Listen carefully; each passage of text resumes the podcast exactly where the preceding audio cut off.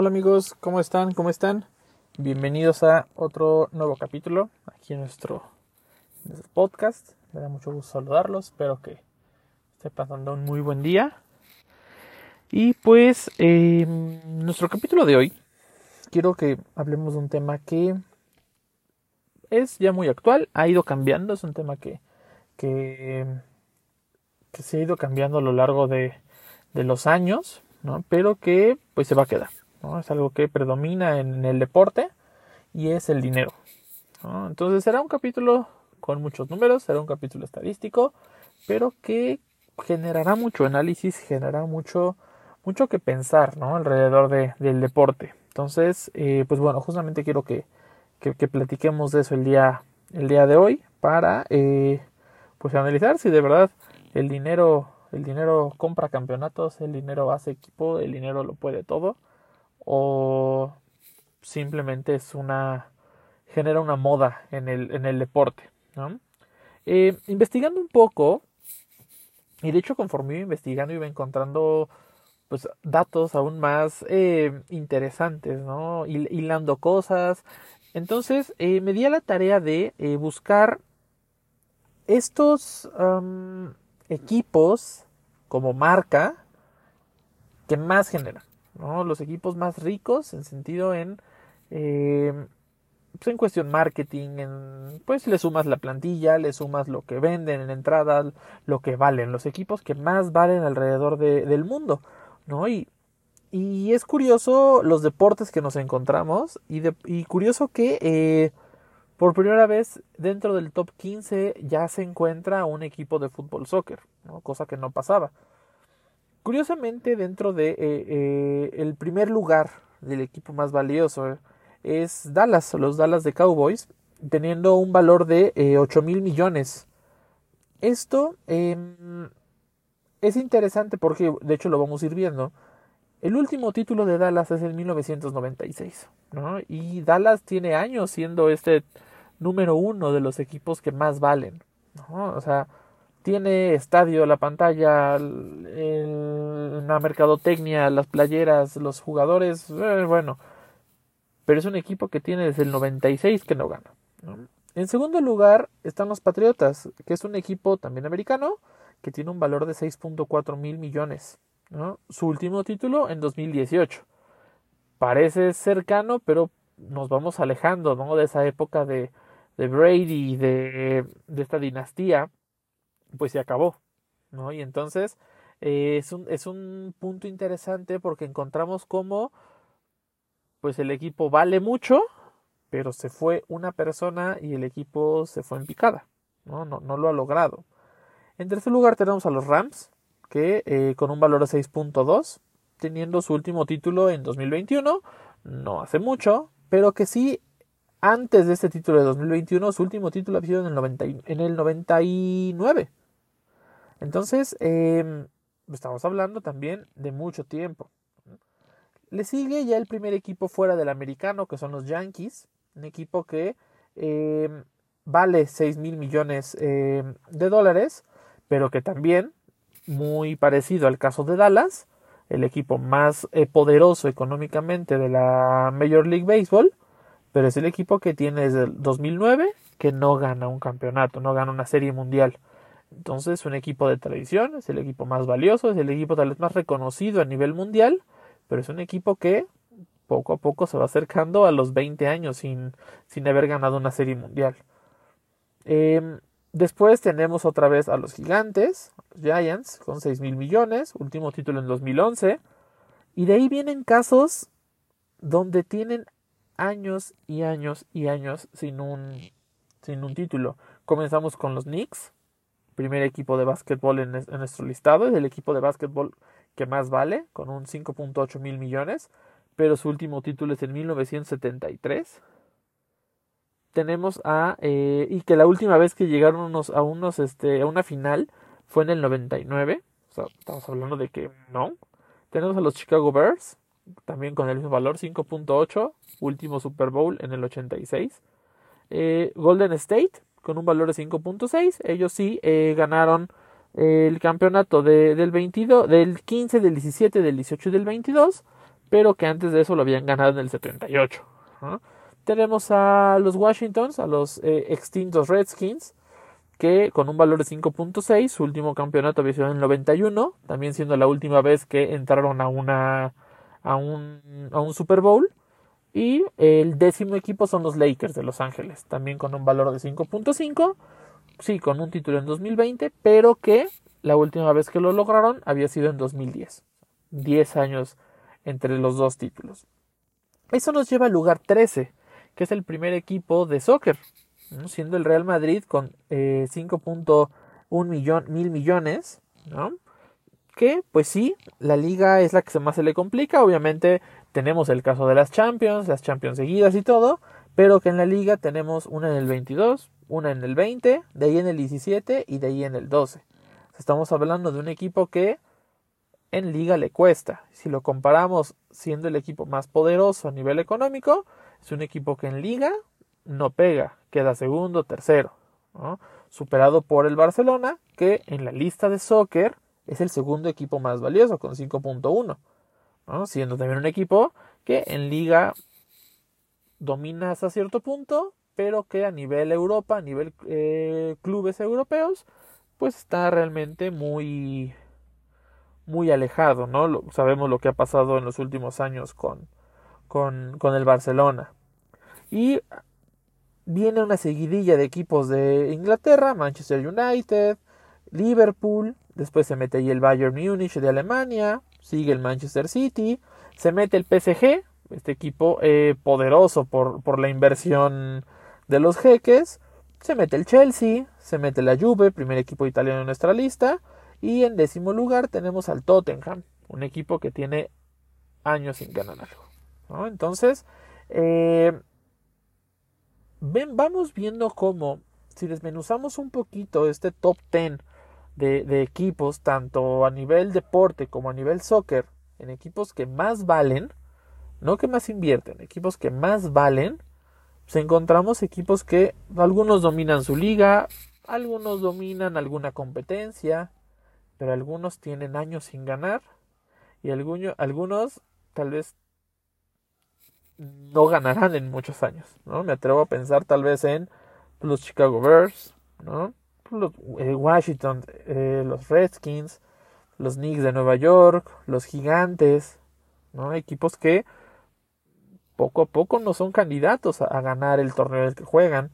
Nos vamos al fútbol, tenemos a un Barcelona que pues tiene una crisis post-Messi y antes de Messi, en los últimos años de Messi también la tenían. Un United que simplemente con la salida de un técnico nunca encontraron la brújula. Un Liverpool que está yendo de más a menos. Un Bayern que pues domina su liga, pero a veces Europa sí, a veces Europa no. Un PSG que fue armado para, para la Champions, esa es la idea del PSG y nomás no la gana y ahorita decidieron entregarle el equipo a un, a un chavo de 23, 24 años y creo yo va a ser un error que van a pagar caro. Y ahí nos vamos a un Chelsea que gasta y gasta y gasta y gasta y gasta y pues no, no, no, no, no, no, no la arma. Una Juve que siempre hay polémica alrededor de la Juve y un Tottenham que tiene tal vez al mejor delantero inglés del momento y es un delantero que nunca ha ganado un título. Entonces, eh, el valor de los equipos, pues no le suma al campeonato, ¿no? Sí vende y sí es importante estos equipos en sus, en sus diferentes ligas, pero no a la hora de definir un, un título. Esto me llevó un poquito a averiguar, bueno, esta lista podría ser la misma a los equipos, enfocarnos un poco más a soccer, que más invierten, o sea, esto, este mismo top 10 es el mismo top 10 de los equipos que más invirtieron en los últimos 10 años. Y me di la, di la tarea de, buscar un poquito sobre, los últimos 10 años, ¿no? Estos 10 años han sido diferentes para el deporte. Tenemos dos años de pandemia, eh, ligas que pararon, eh, ligas eh, donde no ingresó dinero, el mismo dinero, por transmisiones, por patrocinios, porque la gente no puede entrar a los estadios. En estos 10 años tenemos eh, un crecimiento brutal en el mercado, que es lo que les comentaba, jugadores que em, pues empezamos a, normalizar, llamémoslo así, el costo de un jugador por 100 millones. Mm, niño, porque muchas veces va por ahí, niños que eh, tienen un buen torneo, tres, cuatro partidos buenos y entonces los clubes se vuelven locos por ellos. Hablemos en su momento de un James Rodríguez, hablemos de lo que hoy es un Enzo Fernández, hablemos de esos jugadores que brillan y hasta ahí, ¿no? No pueden con la presión porque rompen. Y aquí en México somos expertos en, eh, en, ver cómo las televisoras em, inyectan a, estos jugadores y les hacen creer algo que no son. Y, y le quieren hacer creer al aficionado algo que no son. Y siempre hay un equipo en Europa que muerde el anzuelo. Hablemos del caso de un Laines, hablemos de un caso de un eh, JJ Macías, hablemos del caso de un, pues últimamente el que se fue desinflando, un Giovanni Dos Santos, eh, que fue de, más a menos, creo yo. Eh, hablemos de un caso de un Jorge Sánchez, hablemos de muchos, muchos casos que van allá y acaban regresando, ¿no? Y la, lista es infinita. Pablo Barrera, un Enfrey Juárez, jugadores que, que fueron allá y no triunfaron porque su carrera fue diferente, jugadores que se conformaron con, con, con poco con, o con nada, ¿no? Pero bueno, si nos vamos a los equipos que más gastaron en los últimos 10 años, sí encontramos a varios de nuestros equipos en el top 10, pero encontramos equipos que no. Curiosamente, en el top 10 de los equipos que más gastaron en estos 10 años, no están ni el 1, eh, no está el 1, el 2 sí está, pero no está el 1, no está el Real Madrid. El Real Madrid es un club que mm, podrá caerte bien, podrá caerte mal, es el club más importante a nivel futbolístico en el mundo, pero es un club que a nivel económico Florentino Pérez ha hecho o sabe hacer bien las cosas. Tuvo este agasajo a la hora de los eh, de los famosos galácticos, traer a lo mejor de lo mejor del momento, a todos los protagonistas de los comerciales de Nike, a todos los tenía ahí, o sea, traer a lo mejor. Al final, los galácticos no ganaron lo que se esperaba que, ganaran, pero eh, aprendió a no invertir tanto. Sí es cierto que es un equipo que se está haciendo viejo y que los recambios que están llegando les está costando dar ese ancho, ¿no? Hablemos de un Chouameni, hablemos de un eh, Camavinga, hablemos de un eh, Vinicius que le costó trabajo, pero ahí va, y hablemos de esta crisis de no tener un delantero centro que sustituya a un Benzema que lleva dos años buenos, siendo sincero, es un Benzema que pues vivió a la sombra de un Cristiano Ronaldo que acaparaba todo en el equipo en el que está y un Benzema que lleva estrictamente dos años buenos. ¿No? O sea, eh, no más. ¿no? Pero hablamos de un equipo con un recambio como Rodrigo, hablamos de un equipo que la ha regado con Hazard, hablamos de un equipo que le costó trabajo encontrar a sus centrales, hablamos de un equipo que eh, le costó trabajo desprenderse de Casemiro, pero ya lo hizo. O sea, es un equipo que poco a poco ahí va, ¿no? Pero es un equipo que no invierte, es un equipo que sabe comprar barato porque el Real Madrid te vende que es el Real Madrid te vende, y vas a jugar en el Real Madrid. ¿no? Y eso para muchos jugadores vale más que, eh, que, algunos milloncitos que, pudieran este, descartar de su, de su traspaso. Pero bueno, nuestro primer lugar en inversiones es el Manchester United. Un equipo que desde la salida de Alex Ferguson no ha encontrado un técnico. Ahorita con Ten pues se le ve cierta estabilidad, pero no es un club que eh, realmente a pantalla. Es un club que sí da de repente partidazos con Rashford inyectado, con eh, Casemiro entrando en ritmo en el medio campo, con esos jugadores jóvenes que van despuntando, pero es un equipo que con la salida de Ferguson simplemente no encontró. Pero es un equipo que en 10 años invirtió 1.1 billones eh, en fichajes. Es demasiado, demasiado dinero. Hablamos de N cantidad de jugadores que han pasado por ahí. N cantidad de jugadores que no han triunfado ahí. Técnicos, eh, por donde los quieran ver. Ahorita encontró cierta estabilidad, pero es un club que se le ha olvidado ganar. En segundo lugar, obviamente, tenemos al otro Manchester, al Manchester City, que es la otra cara de la moneda en este momento. En su momento el Manchester United, el equipo más ganador, el equipo odiado en Inglaterra, pero el equipo que tenía una de las mejores plantillas. Hablamos de la época de Ferdinand, de los Paul Scholes, hablamos de la época de los Beckham, mm, en su momento también la época de, eh, bueno, esto yéndonos a la primera, ¿no? Ryan Giggs y todo. Luego, obviamente, seguimos con un Ryan Giggs y un Paul Scholes más viejos, pero pues con la época de Chicharito, de Ronaldo, de este Rooney, de Tevez, esa época del Manchester United en la final de la Champions, ¿no? Que al final tampoco ganó. Pero eh, ahorita tenemos al City, el equipo poderoso, el equipo eh, tal vez con la mejor o de las mejores plantillas o más equilibradas que existen en el mundo del fútbol, pero es un equipo que para llegar a esto en estos 10 años tuvo que invertir 985 millones, pero que sí ha visto eh, campeonatos. En 10 años ha ganado 6 de estos 10 de estos 10 torneos de los que pudo disputar. Recordemos que en Europa son anuales. Entonces un equipo que sí ha visto o ha ganado 6 títulos en este en, este espacio. De ahí tenemos en tercer lugar al PSG. Nada raro que esté en este lugar, 940 millones, pero es un equipo que fue armado no para ganar la liga, que la ha ganado seis veces, no armado para ganar la Copa de Francia, que la ha ganado seis veces, fue un equipo hecho e invertido para ganar la Champions, a la cual no ha podido. Con una inversión fuerte por Mbappé, primero por Neymar, luego Messi, Donnarumma, Sergio Ramos, Wijnaldum, eh, Hakimi, bla bla bla bla bla. Simplemente la Copa, la Champions, no se les da y creo no se les va a dar. De ahí tenemos al Barcelona, un equipo mal administrado, un equipo que tiene una inversión de 650 millones, prácticamente la mitad de los primeros tres, pero que es un equipo que no ha sabido invertir. También es un equipo que se hizo viejo, no supo invertir bien, tenía un tal vez de los mejores tridentes que había, una época de oro, esa época de oro se acabó, Neymar Suárez Messi, tal vez el mejor tridente que existía, se vende Messi por este Neymar por una millonada y ese dinero no se sabe invertir. Se gasta en Coutinho, se gasta en Dembélé, se gasta en Griezmann y hoy en día dos de esos tres ya no están.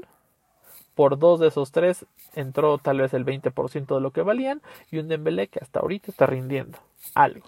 Entonces es un equipo que, pues hablamos de las llegadas de jugadores que no rinden, como un Arda Turán, como un eh, eh, Alex Pareja, creo que se llamaba, Ale, no me acuerdo, este, jugadores como eh, este portugués del mediocampo, que ya no sé en qué equipo está, este, o sea, jugadores que, pues al final no dieron la talla, pero que así los vendieron, como grandes, grandes jugadores.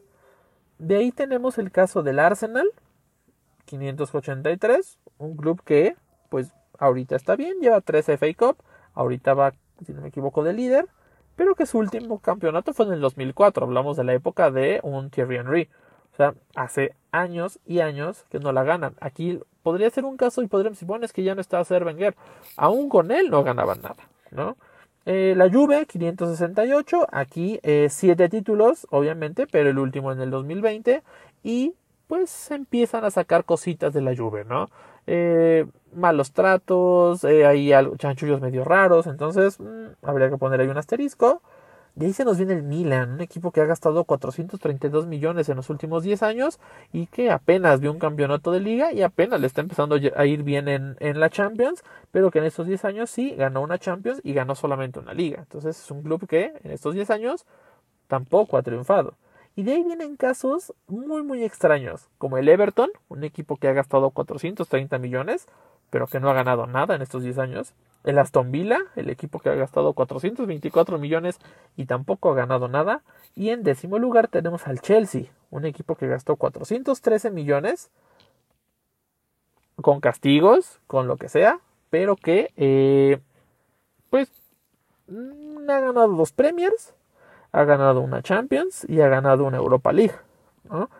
Pero que aquí hay un caso bien interesante. Todo lo que invirtió el Chelsea ha sido prácticamente en este, en este invierno.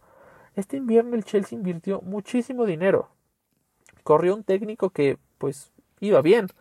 Y ahorita este mismo técnico ya lo volvieron a correr porque dejó al equipo en doceavo lugar, un equipo que invirtió a mi parecer mal, un equipo que apostó a pagar 100 millones por Mudrik o como se llama este chavo, que pues nada más no, un equipo que pagó una millonada por Enzo Fernández porque tuvo un buen mundial, pero un equipo que es incapaz de invertir en un buen delantero.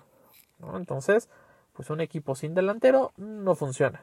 Entonces, gastar demasiado en tu plantilla, pues realmente a pocos les ha funcionado. En Champions, el Madrid es la, el ejemplo perfecto. No, es necesario gastar una millonada para ser exitoso, pero en liga no lo es. Es un plantel que tal vez debería gastar un poco más para tener una, un equipo más eh, mejor conformado, sobre todo por las, las bajas por lesión o bajas de juego que pueda llegar a tener el equipo. Y el Manchester City tal vez es este equipo que rompe un poquito la regla, pero que también está hecho para ganar la Champions y no la gana. Equipos como el City, como el PSG, que la liga hasta cierto punto les puede llegar a quedar corta y apuestan a la Champions League, no la pueden ganar. Y esto nos lleva a hablar un poquito tal vez del tema que conocemos todos un poco y que a mí curiosamente me llamó la atención los resultados que encontré porque, mm, si somos estrictos, rompen la regla, que es el fútbol mexicano. Como siempre, tenemos de qué hablar. Primero hay que aclarar que en el fútbol mexicano no tenemos un campeón por año, tenemos dos, ya que se juegan un torneo cada semestre. Esto nos da que en los últimos 10 años hemos tenido 20 campeones. ¿Sale? Bueno, haciendo un poco de investigación sobre el valor de los equipos, el top 10 es muy marcado. Tenemos al Monterrey en primer lugar, con 85-86 millones a los Tigres con 75, al América con 73, al Cruz Azul con 61, y de ahí viene Santos, Chivas, León, Pachuca, Toluca y curiosamente el Atlas en este, en este mismo orden. ¿Por qué digo curiosamente el Atlas? Porque el Atlas, desde que lo compró eh, el grupo Gorri, a partir de ahí agarró este valor, pero antes de eso era un equipo que tenía 70 años sin ganar nada. ¿no? Entonces, eh, bueno, eso le dio una inyección económica al club y lo acomodó en el décimo lugar. Bueno, ¿por qué les comento esto? ¿Por qué les comento que se me hizo interesante esta investigación? Los últimos 20 campeones del fútbol mexicano, o sea, los últimos campeones en los 10 años, todos están en este top, en este top 10, menos el Toluca. Los 20 campeonatos se han repartido en ese top 10. Les digo, menos el Toluca, que es el top 9. Tenemos a Monterrey con un título, que curiosamente es el número uno, pero solamente tiene un título en los últimos 10 años. Tigres con 4, que es el que ha dominado. América con 3. Cruz Azul con 1, pero hay que aclarar que ya tenían varios añitos sin el título. Santos con 2. Chivas con 1, también aclarando que tenían varios añitos sin 1. León con 3, teniendo esta época fuerte con, con Matosas. Y después es el último título con este con Ambrí, si no me equivoco. Eh, Pachuca con dos, ¿no? Último título, eh, de hecho el último campeón mexicano es Pachuca y de ahí nos tenemos que remontar a varios años después, pero un equipo que se ve estable, pero de repente tiene bajones de juego muy importantes. Toluca, que en los últimos 10 años no ha sido campeón, hablamos de un Toluca que la última vez que fue campeón pues, estaba el Diablo Mayor que es Cardoso y toda esta dinastía de Toluca que dominó el fútbol mexicano y, y maravilló a, a la liga y el Atlas, ¿no? El Atlas entra con dos, pero son los últimos, el bicampeonato mm, tan cuestionado, ¿no? Un título que yo seguiré sosteniendo y aquí nos podremos agarrar del chango, a mi parecer, y por cómo se dieron las cosas, le acomodaron la camita al Atlas para que los ganara. O sea, fue el favor a, a, a Irraragori, este nuevo Azcárraga del fútbol, e hizo campeón a su equipo y las cosas como, como son. Errores arbitrales, arbitrales muy puntuales, aún con VAR, que eso fue lo más grosero. Eh, o sea, de verdad, cuestiones muy, muy raras, muy chuecas en, en el bicampeonato del Atlas. Entonces vemos cómo en México sí tenemos una liga de ricos y pobres. Una liga donde los 10 de arriba pelean por el campeonato y los 8 de abajo pues medio se meten a veces a la pelea, pero no realmente son candidatos y pelean otra parte por no descender. O sea, y lo vemos con la junta de dueños que va a haber ahorita, ¿no? Esta, este, este gran pleito por los que quieren el ascenso y descenso y los que no. Y es muy marcado y me llamó mucho la atención los que se supone votarán a favor del, del ascenso y ascenso. Son equipos que no tienen problemas de cocientes, son equipos que eh, luchan por el campeonato. Pero la otra parte que está en contra del ascenso y descenso son equipos que no aspiran a eso porque no hay una inversión, porque no hay jugadores, porque lo que sea. Y entonces son equipos que saben que aspiran a perder. Y aquí me resaltan mucho las palabras del dueño del Mazatlán, que es este Salinas Pliego. Es bueno, yo para qué, yo estoy en contra del descenso porque entonces eso va a hacer que pues yo no quiera invertir en mi equipo a sabiendas de que en un año puede descender y yo perder toda mi inversión. Entonces, la respuesta obvia es invierte mejor. Haz un equipo poderoso, haz un equipo bueno, para que no tengas que, que, tener estos miedos. O sea, la idea de, ah, les voy a apostar, si ganan, les doy. Pues, tampoco estamos educando perritos, ¿no? Donde si te haces pipí en un lugar, te doy un premio. O sea, no puedes creer que tu equipo de fútbol va a mejorar y va a ser mejor si les apuestas un carro, si les apuestas dinero, si les apuestas algún premio, si ganan un partido. Eso es la mediocridad en su máximo esplendor. Porque entonces, ¿qué sigue?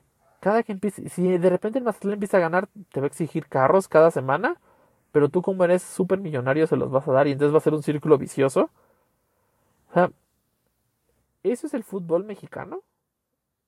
O sea, donde, donde yo te prometo un premio si me ganas un partido. ¿Así de mediocre estamos? ¿Estamos mendigando un partido? Y gracias a Dios y casi está con los Pumas, pero no se dio, ¿no? Pero eh, la liga está dividida.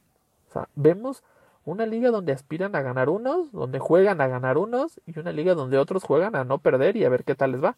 Una liga que supuestamente el último lugar paga un dinero, pero nunca se ha hecho, eh, no se sabe si realmente pagan ese dinero, simplemente es mercadotecnia. Una liga que pues desapareció el ascenso y descenso, haciendo mediocre la parte baja de la tabla y haciendo sin emoción la parte eh, del ascenso de la liga de ascenso, ya que no hay un premio realmente. Entonces, ¿para qué invertir? ¿no? ¿Para qué invierto en mi equipo de ascenso si ahí se va a quedar? ¿De qué me sirve presumir soy multicampeón del ascenso. Es, una grosería hasta llamarle ascenso, ¿no? Porque no asciendes. Entonces, eh, aquí sí vemos una liga mexicana dividida. Vemos una liga mexicana eh, que al final, pues sí, si tú le inviertes, pasas a ser el, club de los chicos buenos, del club de los chicos ganadores.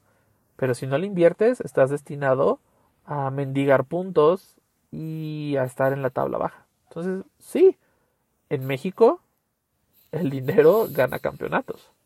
El dinero arma mejores equipos. Pero si nos vamos a Europa, a ligas competitivas, a todo, vemos equipos que pues invierten a lo loco. Equipos que invierten sin pensarlo, equipos que invierten sin, eh, sin escrúpulos, ¿no? Y que al final de cuentas no lo ven reflejado en un campeonato.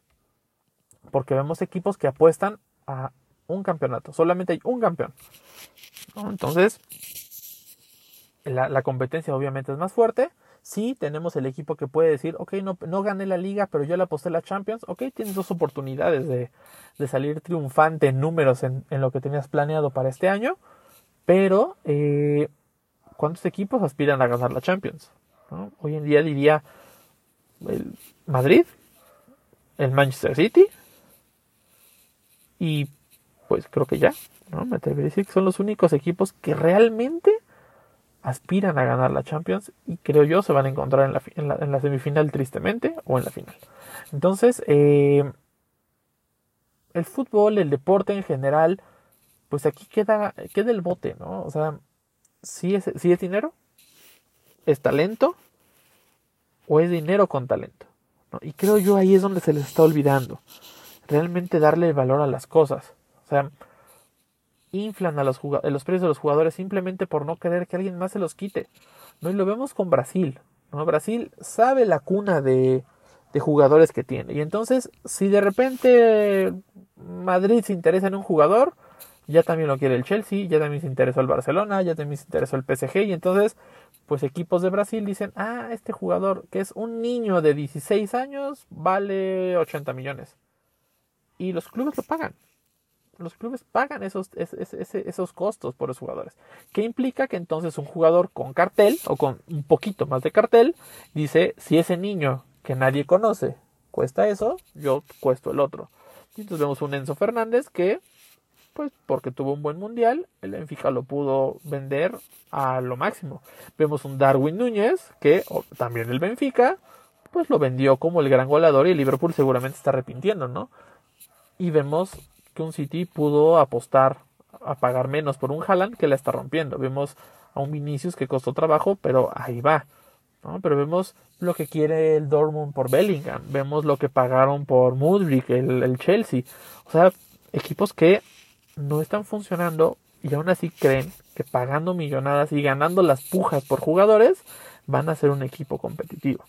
Entonces, eh, pues, a diferencia de México, en Europa, en el béisbol, en el básquetbol, el dinero pues te medio hace competir, pero tampoco te convierte en un serio candidato a, a, a ganar. Y en México, México es, es surreal, ¿no? O sea, México sí, el top 10 son los que siempre van a ganar, pero por el otro lado vemos a estos ocho jugadores, equipos que, pues tal vez de estos ocho, tres medio se meten, de repente, de repente no, pero vemos a los otros seis, cinco, que no, no aspiran a eso. Vemos a un Bravos que nunca va a aspirar. Vemos a un Mazatlán que nunca va a aspirar. Vemos a un Ecaxa que se parecía que le invertían, pero tampoco le han invertido tan bien. Vemos a un San Luis que le han invertido y tampoco le han invertido tan bien. Vemos unos Pumas que, pues, tristemente seguirán con su patronato y entonces, pues, no hay dinero, a no ser que alguien más decida invertir fuerte, como lo fue en su momento este Slim. Y vemos equipos, pues, abajito. Querétaro, Puebla, equipos que eh, aspiran a esta mediocridad y a este buen año de cuento de Cenicienta y a ver si se les da. Entonces, creo que es algo al análisis muy interesante de ver, es algo que predomina, les decía al principio, el fútbol y el dinero ya van a la mano, lo vemos con el nuevo mundial, ¿no? es un mundial que premia la mediocridad, pero pues genera ingresos, ¿no? Y esa es la, la visión de, de Infantino, es con la bandera de la de hacer el mundial para todos, siendo un torneo al que aspiras a llegar y le echas ganas y bueno, es un, es un honor clasificarte al mundial, ahorita es un regalito, ahorita es un flancito poder pasar al mundial y entonces, pues bueno, menos emoción, más tiempo, más dinero, pero pues menos, menos valor realmente pasar a un mundial, donde México ahora no aspira al quinto partido, aspira al sexto, ¿no? Y bueno, ya veremos si por lo menos llegamos al, al cuarto. Entonces, eh, pues bueno, el, deporte, el, mientras más le sigue apostando al dinero, más mediocre se va a ir haciendo, más eh, barato en espectáculos se va a ir haciendo y poco a poco eh, poder ir desapareciendo esta, em, digamos, este gusto por ver a tu equipo bien, decir, mi equipo está invirtiendo en jugadores. Mi equipo está invirtiendo en estrellas, mi equipo está invirtiendo, pero está invirtiendo bien porque le está dando frutos. Pero ves pasar a, Dallas y ves pasar corebacks y ves pasar jugadores y ves pasar corredores y ves pasar, pero no ves pasar anillos, hay un problema. Ves pasar a los Yankees y ves que sí, que Aaron Judge rompió el récord de home runs, ajá, pero a la hora que te encuentras con los Astros, como siempre, te ganan. Ves a los Knicks, que sí, el estadio más conocido de básquetbol, pero pues no ganan. ¿no? Entonces, ahí hay algo mal. Ahí hay algo mal y hay algo que se tiene que corregir, pero que tristemente está en manos de los hombres de pantalón largo y ellos nunca lo van a corregir. Pues muy bien amigos, quiero dejarlos hasta aquí. Creo que es un tema muy interesante, es un tema a discutir, es un tema a platicar. Espero les haya gustado. Dejen sus preguntas, comentarios, temas, dejen opciones de temas. Les agradecería mucho que nos dejaran opciones de temas. Vamos a tratar de empezar a grabar algún algún capítulo con video para eh, poderlo tener en YouTube y a, la par subirlo en Spotify para que así podamos tener una conversación un poco más eh, fácil con los comentarios en YouTube y más a la mano de todos. Les agradecería mucho que compartieran este podcast, que... Eh, pues nos regalaran un, follow en, en el canal, pero sobre todo que nos hagan el enorme favor de compartirlo para que pueda ir llegando cada vez a más personas. Un abrazo a todos, muchas gracias por escucharnos y nos vemos la siguiente semana con algún tema que vaya saliendo, algún tema que vayamos preparando para poder hablar de controversia y de todo lo que hay alrededor del deporte. Muchas gracias, cuídense mucho y hasta la próxima. Adiós.